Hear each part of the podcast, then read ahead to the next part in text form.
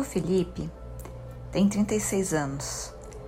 Infelizmente, nos últimos três, ele foi acometido de uma doença neurológica degenerativa, que eu não vou dizer qual é, mas que fez com que ele ficasse acamado e dependente para todas as atividades. Felipe morava com a mãe e tinha sido levado à emergência por um episódio de broncoaspiração. Ele comia por via oral, complementava com uma gastrostomia e tinha engasgado e passado muito mal. E depois de algum tempo, avaliado, feito raio-x, estável, a gente deu alta para o Felipe.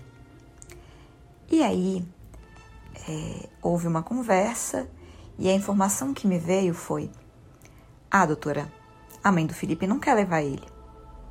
Então eu não sei como é que a gente vai fazer para dar alta. Quando eu ouvi aquilo, alguma coisa me soou errado.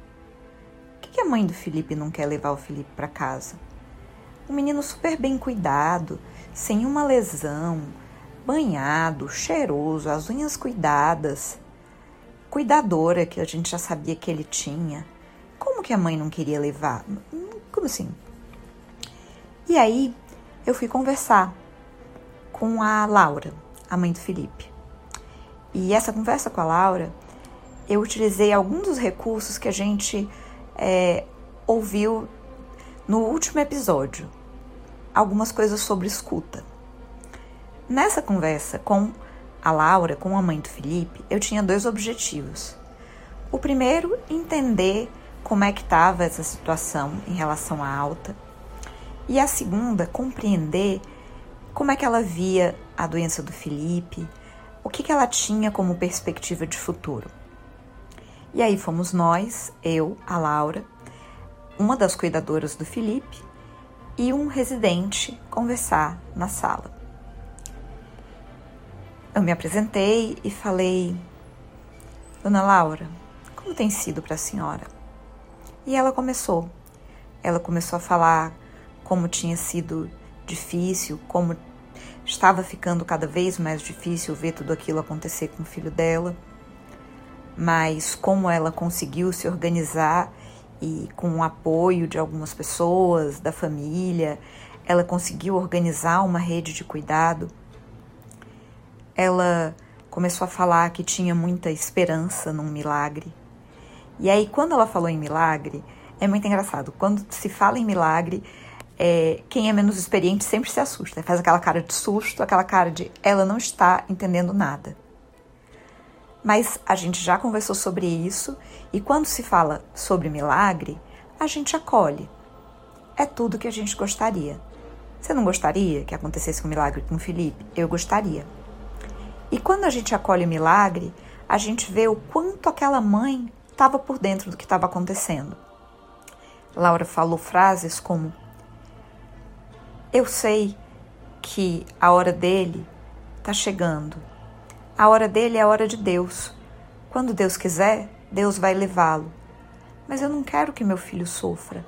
Hoje, doutor, ele estava sofrendo muito. Ele estava engasgado, ele não conseguia respirar. E aí, se isso acontece quando eu estou em casa, o que, que, eu vou fazer?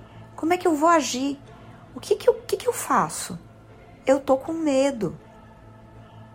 Então, a gente não tinha uma mãe que não queria levar o filho para casa, porque não queria. A gente tinha uma mãe que entendia perfeitamente a gravidade da doença do filho, que percebia essa doença evoluindo que se assustou ao ver o filho sofrendo e que tinha essa preocupação de se acontecer de novo, o que é que eu vou fazer? Olha como as coisas se transformam. Olha como a mãe que não quer levar um filho para casa se transforma e é só a gente ouvir. Era só uma mãe preocupada com o filho, sem ter uma rede de apoio próxima e sem saber o que fazer quando ele manifestava algo que estava além da compreensão dela. Como é que eu vou lidar com a falta de ar? Doutora, de vez em quando ele tem uma dor que é uma dor tão forte. Como é que eu vou fazer? Quando eu fui conversar com o residente depois dessa reunião, eu perguntei, né, como foi? O que, que você leva? E aí ele me falou: Nossa, ela já sabia tudo. E sabia. Às vezes, a gente subestima o conhecimento dos cuidadores dessas pessoas que têm doenças crônicas.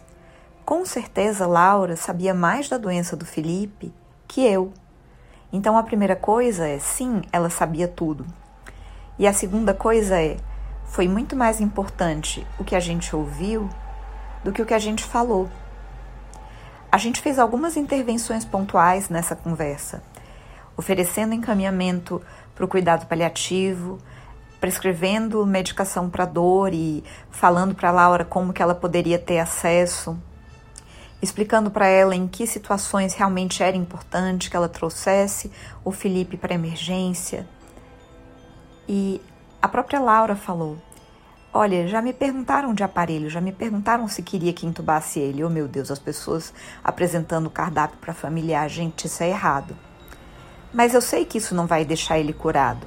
Ainda bem que Laura tinha essa sabedoria. Eu não quero que meu filho sofra mais do que ele já está sofrendo. Eu quero cuidar dele. E em casa, eu sei que ele fica feliz. Doutora, tudo o que eu quero é levar meu filho para casa, mas levar meu filho para casa com segurança. A segurança não é uma segurança plena. Eu não posso garantir para Laura que nada vai acontecer com Felipe. O que eu posso garantir é que eu posso orientá-la em relação a reconhecer as coisas que são mais sérias, encontrar um local perto da casa dela onde ela pode pedir socorro e garantir que a gente vai estar disponível para que tanto a dor como a falta de ar do Felipe sejam adequadamente controladas.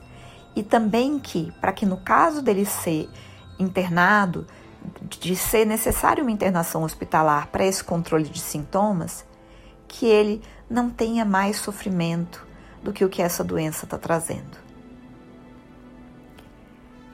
Acho que a mensagem que eu queria falar é que a gente emite muitos julgamentos quando a gente ouve a mãe não quer levar o filho para casa, a gente já poderia pular a conclusão de ah, ela tá cansada, ah, tá ficando muito caro, mas não era por aí.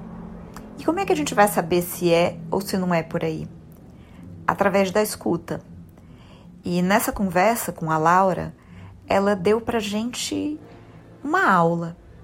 Ela deu uma aula de compreensão, ela deu uma aula de cuidado, ela deu uma aula de amor. E se a gente ouve, a gente recebe muitas e muitas, muitas dessas aulas dos nossos pacientes professores, dos nossos cuidadores professores. Eu agradeço muito a Laura por ter tido a oportunidade de participar da história dela e agradeço a quem colocou a escuta dentro do meu caminho. E eu espero que esse episódio ajude vocês a entender a importância da escuta, a entender a importância de não fazer pré-julgamentos e de não interromper. E esse é o papo paliativo de hoje.